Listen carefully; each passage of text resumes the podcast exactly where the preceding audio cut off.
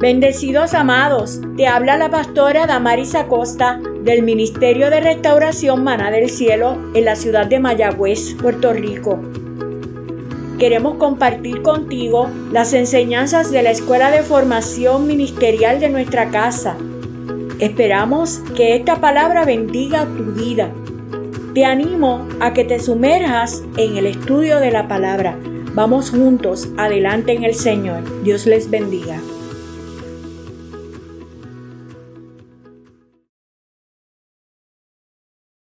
Usted no tiene idea de cuántas cosas, porque hay algunas que uno conoce, pero de cuántas cosas Dios te ha librado. Y tú estás aquí en esta hora porque eres una sobreviviente o un sobreviviente. ¿Cuántos están en pie? ¿Cuántos respiran? ¿Cuántos le dan la gloria al Señor?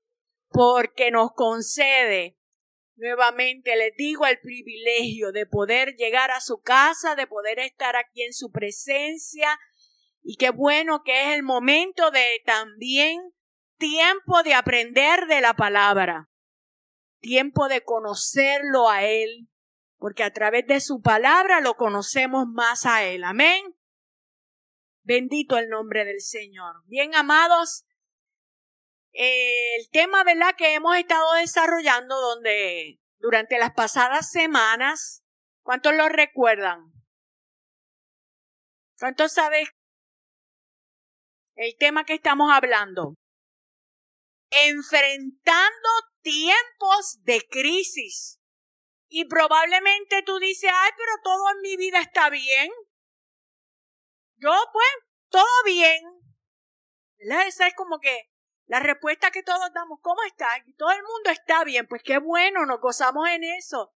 Pero la realidad que nos rodea, amados, el mundo que escuchamos a nuestro alrededor, no sé cuántos lo acostumbran, si usted escucha las noticias, usted prefiere no escucharlas, no enterarse, pero la realidad es que el mundo que nos está rodeando, y no solamente cuando hablamos de algo, ¿verdad? Local, estamos hablando de algo mundial, es que estamos viviendo tiempos de crisis y a ti y a mí nos ha tocado enfrentarlos. Y como en esta noche tú declaraste, lo cantaste, somos parte del ejército del cielo. Pero qué bueno que te han enlistado en el ejército que nunca ha perdido una batalla porque nosotros estamos con el vencedor. Amén. Y en su nombre somos más que vencedores. En el nombre de Jesús. Cuando nosotros, amados, pensamos en esa realidad que vivimos, te guste o no, conozca o no, de lo que esté ocurriendo, la verdad y lo que está sucediendo ahora mismo es que estamos inmersos en una crisis global financiera, una crisis económica. No es solamente del gobierno, de este gobierno, sino de todos los gobiernos sobre la faz de la tierra. Todos están inmersos en esta lucha, en esta batalla. Pero también estamos sufriendo una crisis de salud mental. Dígame si es o no. ¿Usted ha escuchado ese refrán que dice, hay más afuera que adentro? ¿A qué se refiere eso cuando usted dice esa frase? Es porque usted se encuentra un loco en la calle. Alguien que está viviendo algo desordenado y usted dice, hay más locos afuera que adentro. Y la realidad es que el mundo está sufriendo una crisis de salud mental. Pero ¿qué me dice de las crisis políticas? Eso no nos gusta mucho ni a muchos les gusta involucrarse en ese asunto, pero la realidad es que está ocurriendo, está sucediendo. Crisis social. No sé el mundo que usted vive, probablemente estamos en esta temporada en que estamos metidos en las cuatro paredes de nuestro hogar, de nuestra casa. Ya estamos viviendo, como decimos, de nuestros vecinos conocidos, que cada quien vive en su casa y no conoce al de al lado que entran y salen y mire, sacan la manito y te dicen hi, pero no le preguntes cómo se llama el vecino porque probablemente no lo saben, no son calientes como los latinos, que nos gusta conocer y nos a presentar, sabemos la vida y pasión y muerte de todos los que viven en el vecindario y nos conocemos, ¿cierto? Pero en otros lugares no son así. Pero la realidad es que hay una crisis social. Nosotros la vemos por donde quiera que transitamos. Usted ve las comunidades, usted ve el deterioro de los lugares, usted ve el deterioro de la gente, de cómo vive la gente. Usted, si escucha noticias, se entera de estas cosas. Hay una crisis moral. A lo bueno se le llama malo y a lo malo se le llama bueno y cada quien quiere defender derechos, pero resulta que tus derechos tienen un límite. ¿Dónde es que terminan tus derechos? ¿Dónde comienzan los del otro? Entonces, si todos defendemos derechos, ¿dónde encontramos el límite a esos derechos? Los benditos derechos civiles nos han llevado a una debacle social y moral. Entonces cada quien está luchando por lo que cree, por lo que defiende, pero no respeta. No sabemos respetar los criterios de nuestro prójimo. Y tristemente, cuando hemos entrado en estas crisis en las que ya a lo malo se le llama bueno y a lo bueno se le llama malo, entonces ya no estamos hablando de un criterio, ¿verdad? Que es un absoluto, sino el pensamiento de cada uno. Y cada cabecita es una cabeza pensante, así que cada uno de nosotros tiene una opinión, tiene un criterio, una forma de pensar respecto a cualquier tema que te toquen. Y por lo regular tú crees que eres el que tiene la razón. Lo más terrible dentro de todas estas crisis y probablemente muchas más que deben estar ocurriendo en medio nuestro y en el mundo que nos ha tocado vivir, se trata de la crisis espiritual. Eso es lo más peligroso para ti y para mí. La crisis espiritual, una realidad que no podemos negar, amados hermanos. No podemos negar la crisis que lo que nosotros llamamos iglesia. No estamos hablando de las cuatro paredes, estamos hablando de la gente, de los que han sido escogidos, llamados, separados para Dios, de la vida que están viviendo.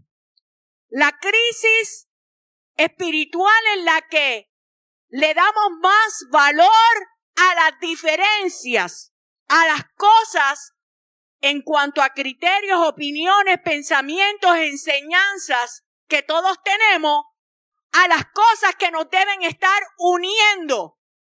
Entonces cuando lo ponemos en balanza, le damos mucho más importancia y tiene más valor todo aquello que nos divide y todo aquello que nos separa que aquello que nos une. Dígame si es cierto o no. Así que la iglesia está viviendo tiempos terribles, una crisis, una realidad que no podemos negar. Y definitivamente, amados, si estamos tratando asuntos en el carácter individual, no solamente como institución, no solamente como organismo, no solamente como aquello que fue escogido y separado por Dios llamado iglesia, las que fue comprada a precio de sangre, sino a cada uno de nosotros como hijos de Dios. Si nosotros tomáramos el tiempo, un pequeño tiempo, de evaluar nuestra vida, de evaluar nuestra situación espiritual, de cómo cada uno de nosotros nos encontramos, y si hiciéramos un examen de esto, en los que te dicen del 1 al 10, Evalúa cómo tú te encuentras en tu carácter espiritual y tú comenzarás a enumerar, a calificar en el lugar en el que te encuentras, probablemente pocos o ninguno nos daríamos un 10. Porque de una u otra manera, todos en este tiempo estamos fallando y nos estamos entrando en esos círculos de crisis, nos estamos involucrando, ¿verdad? Y dejando arrastrar por todas esas crisis que estamos enfrentando. La crisis espiritual de la iglesia es tan palpable que cada vez es menos importante para nosotros, y vuelvo a enfatizar que en carácter personal, en carácter individual, calificándonos, cada uno de nosotros, cómo tú te encuentras cuando tú evalúas el tiempo y cuán importante es para ti la oración. El tiempo y cuán importante para ti es entender y conocer la palabra del Señor.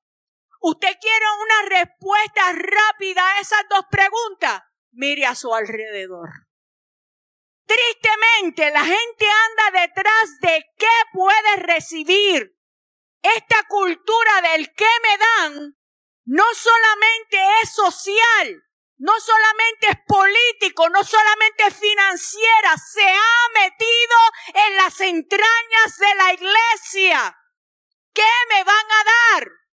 Voy un domingo donde alguien predica, donde alguien suelta una palabra, donde viene un profeta y me habla. Alguien me tiene que decir la dirección de mi vida, pero yo no me hago responsable de las cosas que Dios demanda de mí para yo estabilizar, crecer y madurar en mi vida espiritual.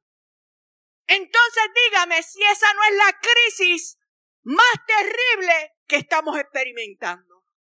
Porque cuando no estamos fortalecidos, nosotros como hijos, ¿cómo podremos enfrentar el resto de las situaciones que nos rodean? ¿Cómo batallamos? Todos y cada uno de nosotros tiene un trabajo, somos parte de un núcleo de familia, pertenecemos a una comunidad y tenemos vecinos, conocemos a otras personas, nos movemos en diferentes áreas en nuestra vida y cómo enfrentamos situaciones con otras personas, independientemente de cuál sea la actividad que realicemos, si no somos formados en aquello que es necesario, en aquello que debe ser lo más importante para nosotros, es en ser formado en aquello que Dios ha determinado para ti y para mí. No podremos ser hombres y mujeres de Dios en la iglesia. Y cuando digo entonces ahora iglesia es en la casa, en el lugar en el que Dios te sembró, allí donde tú recibes, allí donde eres alimentado. No puedes vivir semana tras semana solamente de lo que recibes. Eso es una cultura, una cultura dañina, porque tú no puedes depender únicamente de lo que te dan. Tú tienes que aprender a alimentarte. Imagínese un niño pequeño que creciera, que ya fuera joven y todavía estuviera esperando que mamá le dé alimento de pecho. ¿Alguien se imagina el cuadro? Quizás en algunos lugares, culturalmente, tú ves a niños cinco, seis, siete, ocho años que todavía practican, ¿verdad? Tienen esa práctica de alimentación, pero no subsisten solamente tomando leche. Tienen que alimentarse de otra cosa para poder desarrollarse y crecer normalmente. Entonces hoy tenemos gente dentro de la iglesia que quieren seguir siendo alimentados de pecho. Alguien que les dé alimento. Y quieren crecer, quieren madurar, quieren permanecer firmes, quieren vencer batallas, quieren salir victoriosos en medio de cualquier crisis. ¿Cómo? Si su alimento está defectuoso. Iglesia, los tiempos más terribles, la crisis más terrible que estamos atravesando, no importa cuál, cuántas crisis nos estén rodeando, la más importante para ti y para mí debe ser esta crisis espiritual que está la iglesia atravesando. ¿Dónde estás tú? ¿Cómo te calificas tú? ¿Qué estilo de vida vives? ¿Cuánto tiempo le dedicas al Señor? No es que toda tu vida esté dirigida a eso, es que todo, la palabra de Dios dice, todo lo que tú hagas, hazlo para Él. Hazlo como para Él. ¿De qué te nutres?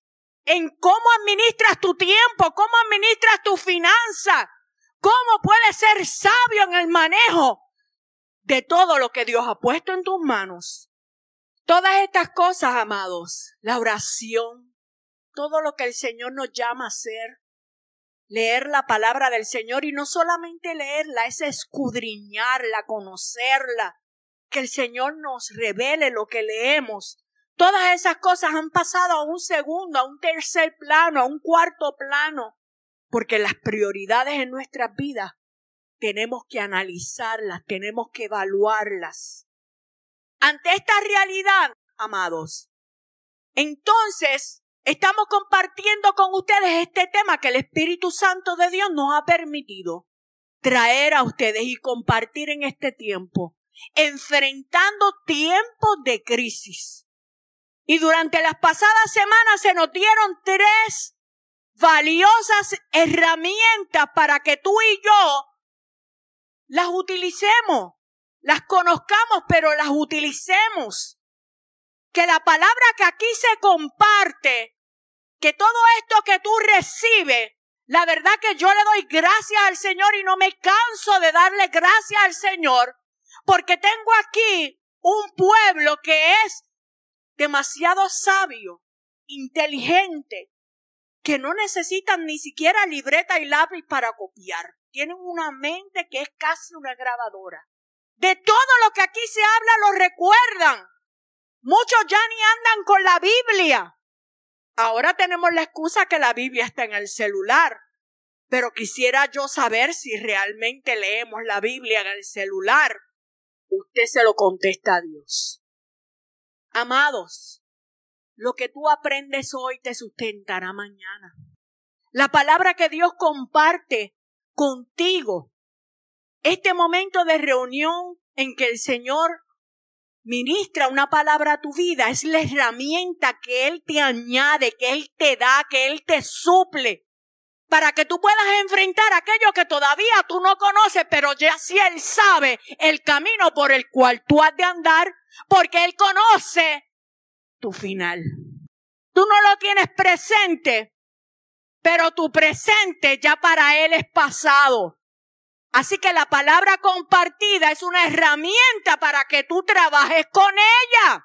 Qué bueno que hoy me puedes dar de excusa. No, porque yo lo vuelvo a escuchar. Gloria a Dios. Mucho soportarme este ratito como para volverme a escuchar por segunda vez.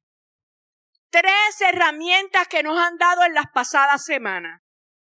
Tres instrucciones que el Señor nos ha dicho nos ha dado para que trabajemos, para que las tengamos, pero también para que las usemos. Primero, fortalecer nuestra fe.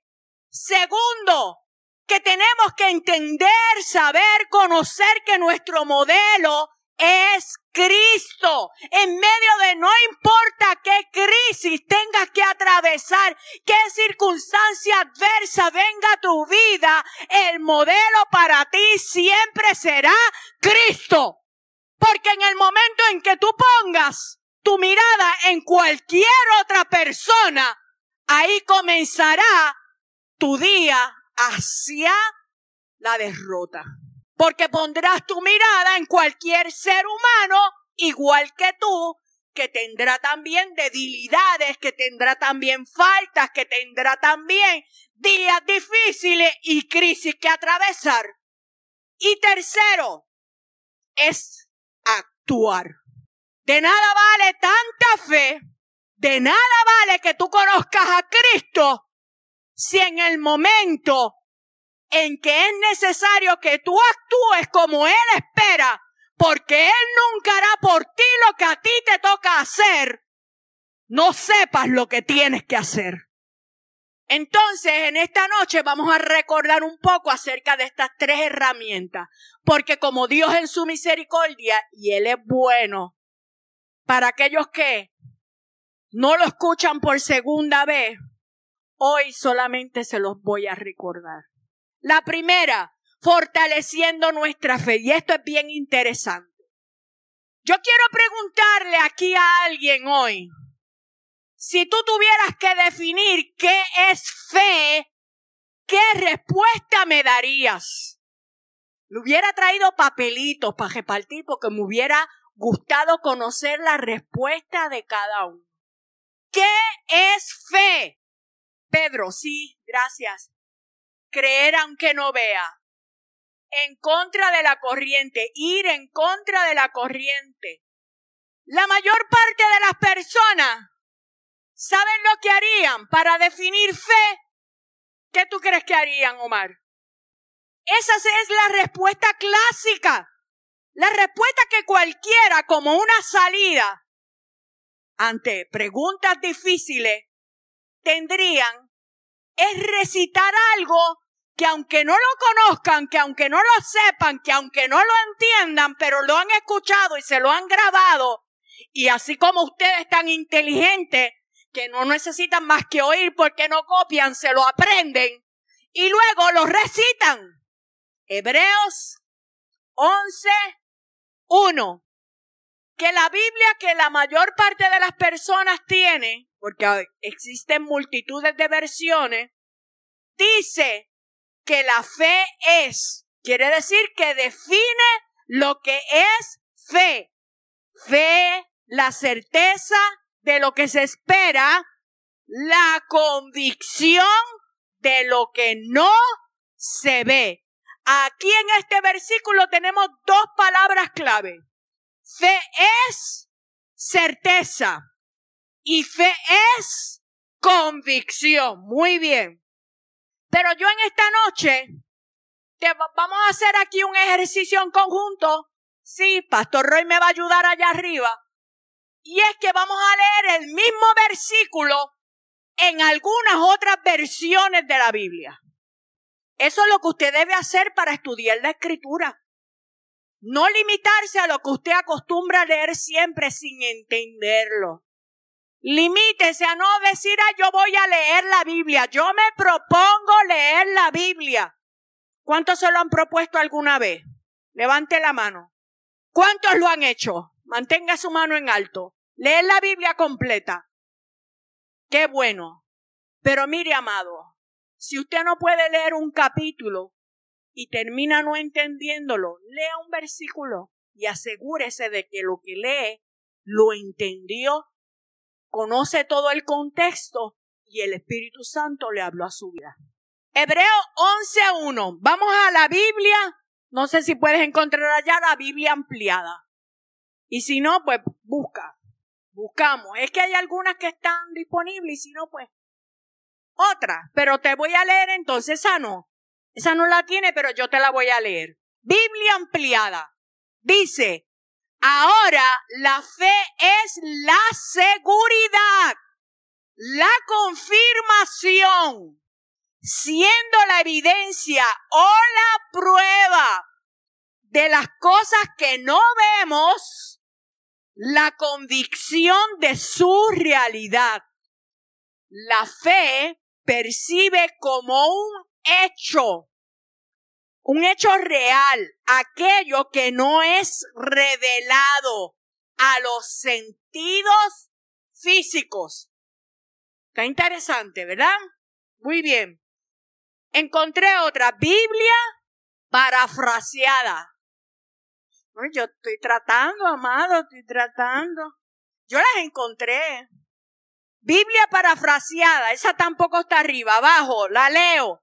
Fe es la plena certeza de lo que esperamos ha de llegar. Es el convencimiento absoluto de que hemos de alcanzar lo que ni siquiera vislumbramos. Uy, eso está bueno.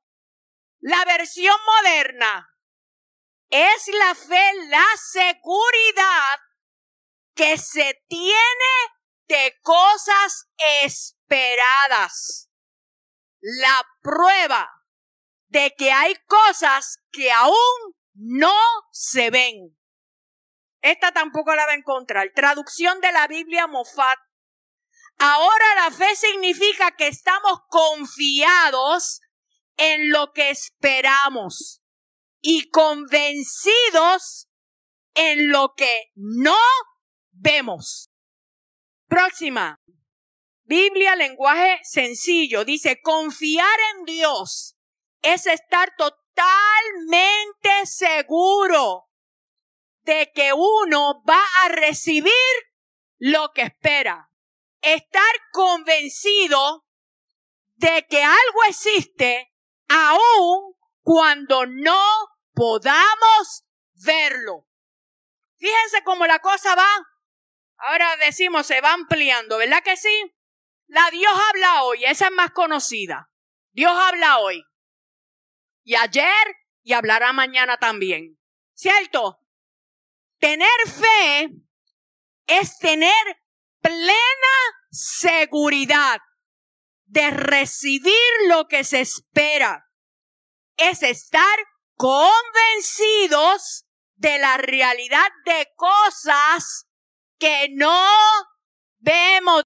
Lo hemos repetido en varias de las versiones. Estar convencido de que aun cuando no lo estás viendo, tú lo vas a recibir este nuevo mundo. Esta es la Biblia que utilizan los testigos de Jehová. Fe es la expectativa segura de las cosas que se esperan. La demostración evidente de realidades, aunque no se contemplen.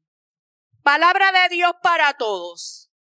Ahora bien, Tener fe es estar seguro de aquello que esperamos. Es creer en algo que no vemos. La Biblia Pechita, que también es una de las versiones muy utilizadas en este tiempo moderno.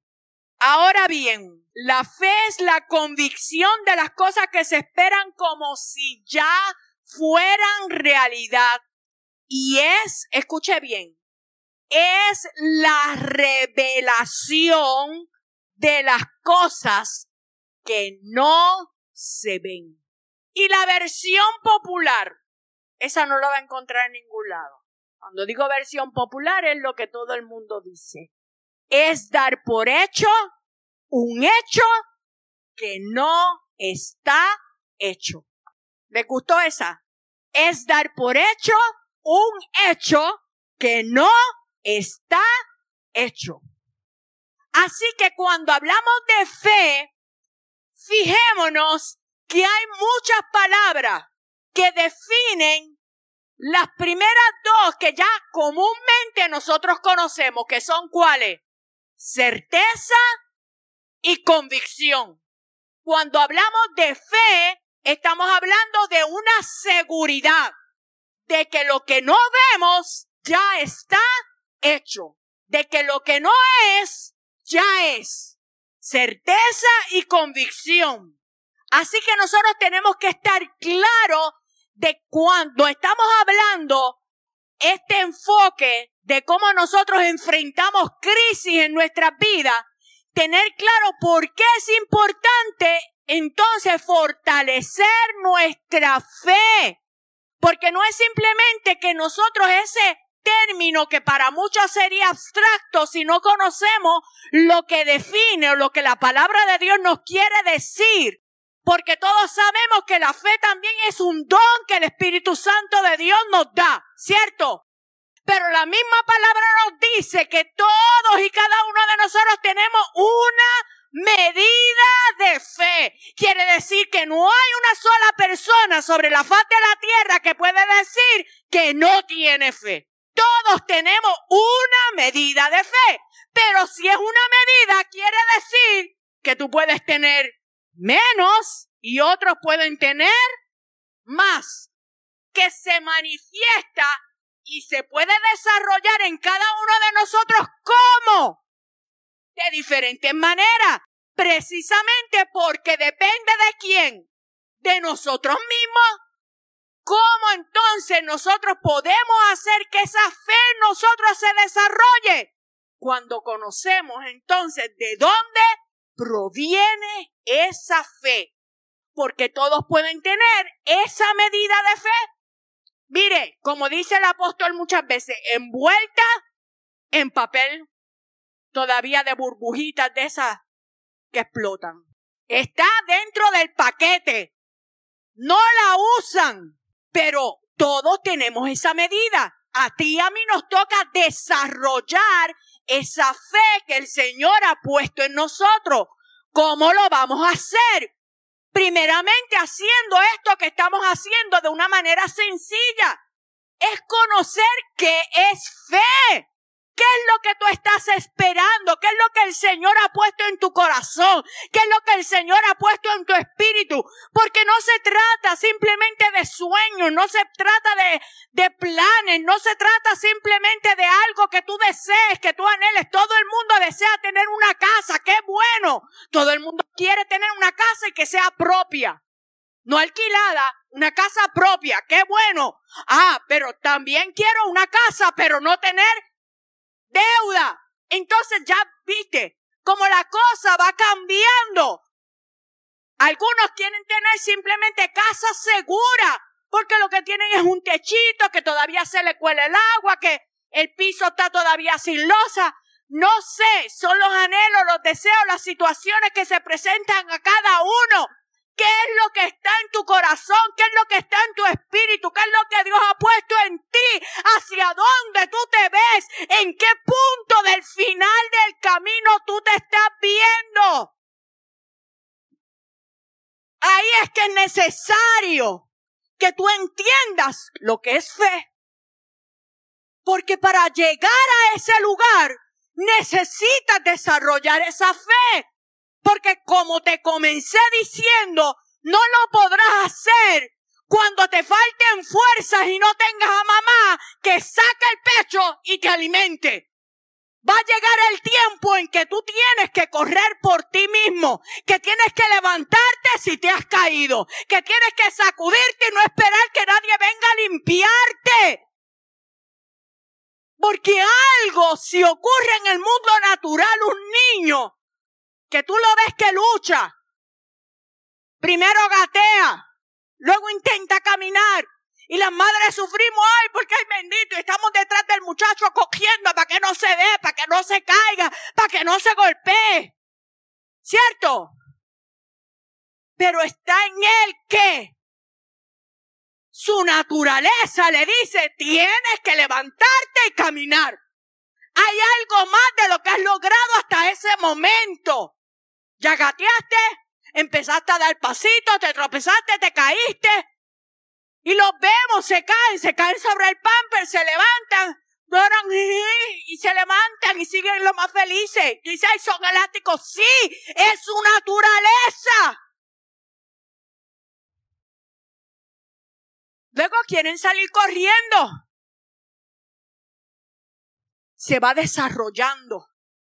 Pero espiritualmente tiene que ocurrir lo mismo.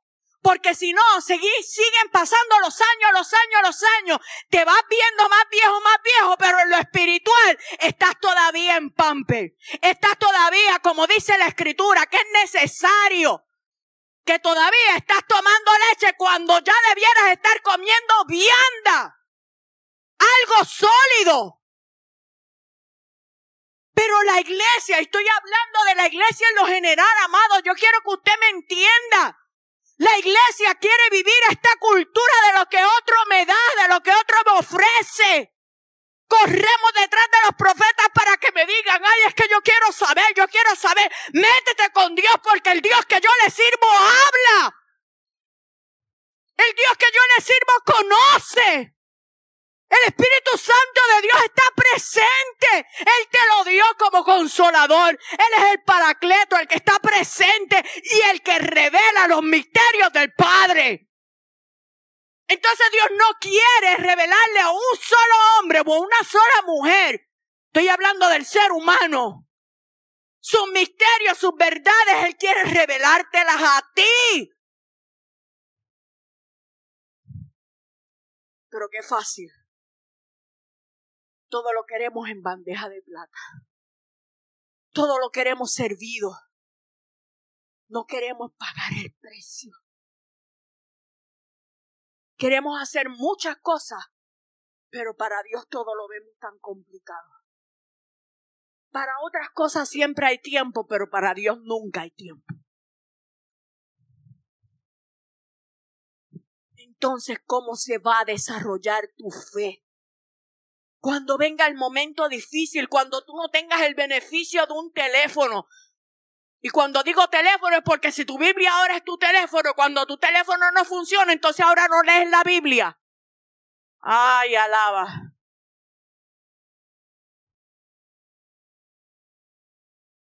Cuando los gobiernos se levanten en persecución y en destrucción, porque creemos que esos tiempos no llegarán y están a las puertas. Cuando seamos perseguidos, cuando no nos permitan, ya nos están encerrando, ya nos están limitando, hay que estar mirando el reloj porque nos tenemos que ir a encuevar a las casas. Y no podemos exponer la palabra en el tiempo que queremos hacerlo porque, ay, es que hay que correr, ay, es porque si me coge, ay, es que tengo que obedecer. Mire, amado hermano, ¿usted cree que las cosas que están sucediendo no es crisis que la iglesia tiene que enfrentar y que nosotros nos hemos metido dentro de esos círculos creyendo que ahora el gobierno domina nuestras vidas? Y cuando no le damos el primado a Dios, Dios entonces tiene que intervenir para que acontezcan cosas para que tú puedas entender lo que ha de venir. El tiempo en que tú no puedas, en que no podamos salir de nuestros hogares, en que no podamos reunirnos, en que seamos perseguidos por la fe que profesamos, entonces ¿de dónde tú te vas a nutrir? Si no es de lo que tú has aprendido y de lo que se ha escrito en tu corazón. ¿Cuál va a ser la fuente que salga para que tú puedas seguirte nutriendo? Amado, estoy siendo fuerte. Estoy siendo fuerte. Pues qué bueno. Porque alguien me tiene que escuchar. Alguien tiene que saber y entender que cuando estamos hablando de tiempos de crisis, amado, es porque estamos hablando de tiempos de crisis. ¿Usted cree que toda esta benevolencia financiera que está llegando a tus arcas, a tu bolsillo, te va a durar toda la vida?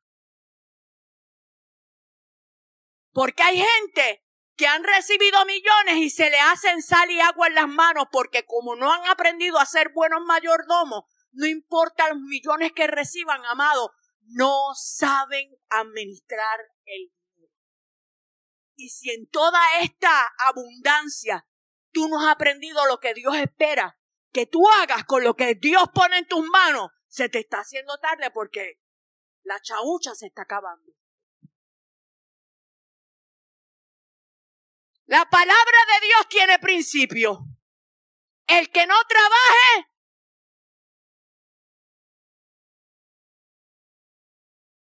Y si la palabra de Dios dice que todas las cosas serán restauradas antes de que Cristo venga, alguien me tiene que escuchar en esta noche. Alguien tiene que saber que esta palabra no nace del corazón de un hombre o de una mujer. Esta palabra nace del corazón del Padre Celestial que ama a sus hijos porque conoce el mañana que tú tendrás que enfrentar. Ay. Ay, Señor. Mire, amado, la fe nos fue dada y está en cada uno de nosotros para que en medio del tiempo de crisis, no importa qué, es que ya tú no estés lloriqueando y es que Adelaida, yo te tengo que llamar, es que tú tienes que venir. Amado, el día que usted necesita oración, la iglesia entera se levanta y ora. Pero si tú estás esperando que alguien ore por ti, por aquello que tú no has resuelto en tu vida, ni sueñes que Dios va a mover un dedo. Perdónenme que le diga esta verdad. ¿Saben por qué? Porque lo que ocurre en la vida de los hijos, yo lo sé en la tuya. Yo sé en la mía. Los problemas que yo tengo que enfrentar, yo me tengo que tropezar con ellos y decir, mi misma metiste la pata. Ahora te toca volverte por tu camino y resolver lo que enjedaste. ¿Alguien me escucha? Pero qué fácil es. Ay, llamamos al Señor para que el Señor me resuelva, para que el Señor me abra puerta, para que el Señor haga esto, lo otro, con varitas mágicas. ¿De qué estamos hablando? Dios nos da herramientas, Dios nos prepara, Dios te está preparando, iglesia, despierta.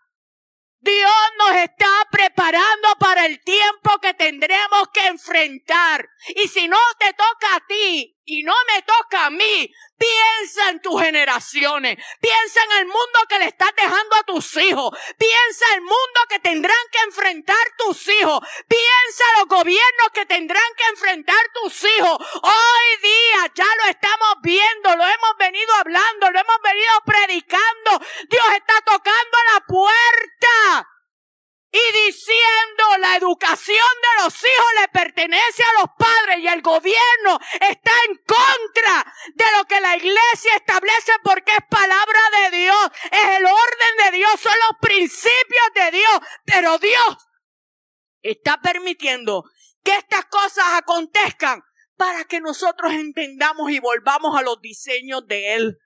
Pero qué cabezones somos. Qué cabezones somos y nos quejamos. Iglesia, abre tus ojos. Abre tus ojos. Tiempos de crisis. Si estás viviendo todavía en la nube de Valencia, es tiempo de que te vayas bajando. Aterriza planeta Tierra. Porque nos toca vivir tiempos difíciles. Hay diferentes maneras de ver las cosas y no puedo, mire, ya yo voy por dos y me quedan quince. Te voy a dejar el ejemplo bíblico y tú lo lees en tu casa porque no podemos estar dándole con cucharadita.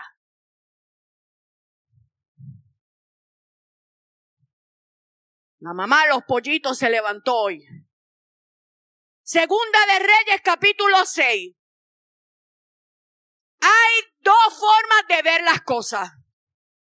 Hay dos formas en que tú puedes hacer las cosas. La fácil o la difícil. A tu manera o a la manera de Dios. Ay, Señor, es que mi vida te pertenece. Ay, es que yo me rindo ante ti. Y cuando entonces te viene el golpe y el Señor dice, adiós, pero ¿y qué fue lo que dijiste ayer? ¿Y qué fue lo que cantaste esta mañana? ¿Y qué contento estaba? Pero cuando viene el momento difícil, Dios ha dejado de ser Dios. Cuando viene la consecuencia de nuestras malas acciones o decisiones, Dios ha dejado de ser Dios. Segunda de Reyes, capítulo 6, los versículos 8 al 17, usted los lee en su casa. Aquí vamos a encontrar la historia de dos hombres ante una misma realidad, escuche bien, ante una misma realidad, se encuentran rodeados por un numeroso ejército enemigo que amenazaba sus vidas. El profeta Eliseo y su siervo Jesse. Los dos estaban atravesando lo mismo. No estaban en dos países diferentes. Estaban pisando la misma tierra ante la misma circunstancia. Y el profeta estaba parado allí firme creyendo en un Dios que se levanta como Jehová de los ejércitos, que acampa alrededor de sus hijos y los defiende, creyendo que Dios lo iba a liberar de aquel momento de crisis. Pero se levantó el siervo llorón aquel que no se alimentaba, aquel que no conocía, porque como no conoce la palabra, no conoce a Dios, entonces ve la circunstancia difícil de una manera diferente. ¡Ay, bendito! aquí nos van a comer. Aquí nos van a hacer papillas. Es que tú no ves este ejército tan grande que viene contra nosotros y nosotros dos aquí solitos. Ay, bendito. Y el lloradito. Y el profeta entonces como aquí, como la mamá, dando el cocotazo. Mira, abre tus ojos, mijo. Tú no conoces al Dios que tú lo sirves.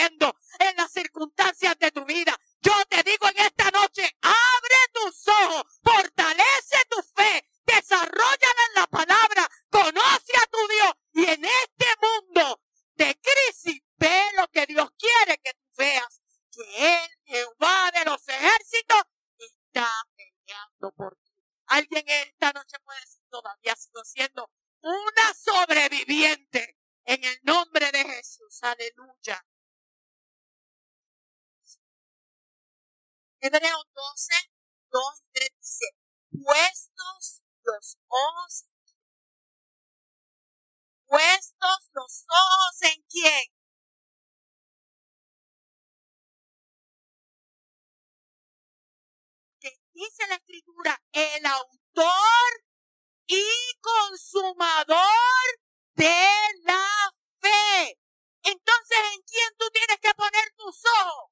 En mí que vas a encontrar imperfección, en el apóstol que vas a encontrar imperfección, en tu hermano que vas a encontrar imperfección. No, amados hermanos, pon tus ojos en Jesús, el único perfecto, el único sin pecado, el único en quien nunca te va a fallar. Se llama. Cuando usted se siente agotado y débil en su mente, cuando usted esté atravesando alguna situación difícil, cuando usted tenga que enfrentar crisis, preséntese ante el balón, al varón de dolores, experimentado en quebranto. ¿Qué son nuestras pequeñas pruebas comparadas con las agonías de Cristo? La tercera, ¿cuál es? Sencillo. ¿De qué te vale todo lo anterior si tú no te haces responsable de lo que Dios puso en tus manos? La Biblia es clara. Así también la fe. Esto es Santiago 2.17. Así también la fe. Ya usted conoció lo que es fe. Si no tiene obras, es muerta en sí misma. Si no tiene obras, ¿de qué te vale que digas que tienes mucha fe si tú no puedes al momento de enfrentar realidades en tu vida, actuar Dios espera que nosotros actuemos. Aquí se trajeron ejemplos, las clases anteriores, entonces, ya que usted no copia, escucha las clases anteriores para que vea esto en detalle, porque voy a un resumen, entiéndalo, es un resumen. Los detalles están en tres clases anteriores. Usted tiene que actuar en el momento en el que Moisés lo estaban persiguiendo una multitud de un pueblo con una expectativa enorme porque había sido anunciado de que entrarían a la tierra prometida. Ellos llevaban en su corazón el deseo de poder llegar. Estaban corriendo del lugar en el que habían estado esclavos por mucho tiempo y se les anuncia o sea, hay una expectativa, hay fe en ellos de lo que no están viendo. ¿Me sigue? Había fe en ellos, ¿cierto? ¿De qué? De que Dios les iba a cumplir lo que les había prometido. Pero llegan a un lugar donde entonces se encuentran en medio de la adversidad, en medio de la crisis. Delante, un mar. Y detrás, un ejército, el mismo ejército del que venían huyendo. Y aquel pueblo, yo en la Biblia, mire amado, ellos murmuraron. Es que la palabra murmuración yo todavía no le puedo encontrar explicación para lo que tiene que haber ocurrido con miles y miles de gente gritándole a Moisés.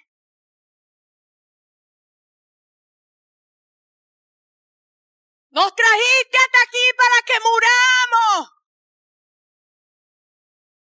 Usted tiene que verse dentro de la situación aquel Moisés que Dios le había hablado, que Dios le había dicho hacia dónde lo iba a llevar, pero no le dijo, como dice el apóstol, lo que ocurría desde el punto A hasta el punto B, lo que tenía que ocurrir. Y Moisés se ve en medio de toda esa turbulencia. Y si aquí viene este ejército y nos mata, ¿usted cree que Moisés no pasó por todas esas cosas? Mire, es que la Biblia esto no es una novela, la Biblia no es una novela para que usted encuentre todos esos detalles, usted métase en la vida. Dios lo que quiere es que usted entienda los principios que Él estableció a través de lo que Él permitió que prevaleciera de esa historia hasta el día de hoy. Un Moisés en medio de esa crisis enfrentando un gigantesco pueblo y una situación que él no tenía idea de cómo lo podía resolver. ¿Qué hizo? Mirar para el cielo. Pues yo no sé, porque puede haber sido, si usted ha pensado, usted no ha pensado en que hay situaciones en que tú dices, Señor, consigue un cohete para la luna. ¿Cuántos lo han dicho usted? Yo he buscado a ver si yo quería montarme en el para Marte. Yo quería ir al de Marte. ¿Cuántos han querido? Sácame, Señor, líbrame, Señor, llévame. Dice, buscamos esa vía. ¿Por qué no pensar que Moisés estaba mirando al cielo a ver si algo ocurría, a ver si una nube bajaba y los transportaba para arriba? Porque en la mente de, de Moisés, ¿usted cree que él pensó que el mar se iba a abrir? Señora, y es que sí, fulano, sutano, vamos a orar porque pues para que Dios te provea. ¿Por qué Dios tiene que venir a proveer de lo que tú puedes moverte a buscar para resolver un problema, una situación, algo que le esté ocurriendo a tu hermano? ¿Por qué tú tienes que esperar que el pastor, que la pastora, que la profeta, que el grupo de intercesión venga a orar si tú estás enfrente de la situación y del problema y de la persona que tiene la necesidad? Dios te ha dado a ti fe, tú conoces el modelo, entonces a quién Dios llamó que lo hiciera. Amados, tres herramientas simples, sencillas, que el Señor ha hablado a nuestras vidas para que tú conozcas, para que tú sepas que aun cuando enfrentemos tiempos de crisis, nosotros la iglesia, los hijos, los que pongamos en acción todo esto que Dios nos ha entregado, permanecemos en pie. Eso no quiere decir que Dios nos va a librar de todas. Dios no nos librará de todas las situaciones adversas. Hay desiertos que tendremos que pasar. Hay circunstancias difíciles que tendremos que enfrentar. Hay lágrimas que tendremos que derramar. En medio de las crisis probablemente tendremos pérdidas. ¿Me escuchó alguien? Tendremos pérdidas, amados.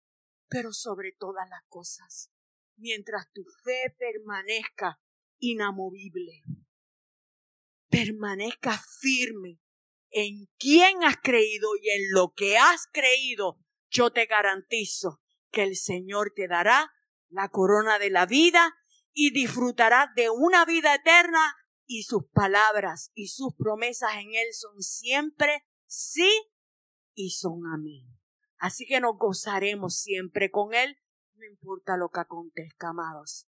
Pero en medio de la turbulencia, en medio de la crisis, te toca a ti, te toca a ti, te, no me toca a mí, a todos y cada uno. Dios está esperando que todos y cada uno, la iglesia en lo general, tiempo de que la iglesia se levante, tiempo de que la iglesia crezca. Y cuando digo crezca es que naturalmente nos podamos desarrollar hasta poder alcanzar la estatura del mal. Eso es mucho que decir. No sé si tú lo estás esperando, pero es la plenitud del maestro. Eso es lo que él espera de ti. Vamos a estar puestos en pie. Se me acabó el tiempo, me tocó la campanita arriba. Gloria al Señor. Le bendecimos en esta noche. Y esperamos que usted atesore en la palabra que usted recibe. Pero no es para que la atesore y la guarde en un cajón. No es para que la atesore, la haya escuchado y no haga nada. Es un reto que el Señor está poniendo en nosotros. Es un reto para la iglesia. Es un reto para todos. Que lo que hemos aprendido, lo que conocemos, lo pongamos en práctica. Amén. Amén. El mundo no va a conocer de Cristo si no eres tú el que se lo enseña. Cada una de nuestras vidas le tenemos que enseñar y modelar Jesús. Levanta tus manos, te bendigo en esta hora. Declaro que la semilla de la palabra que ha sido sembrada en esta noche en ti, prohíbo al devorador robarla y declaro que no eres un oidor olvidadizo, sino un hacedor de esta palabra. En el nombre poderoso de Jesús, te declaro en victoria y declaro sobre tu vida bendición hasta que sobreabundo en el nombre de Jesús. Amén, amén y amén.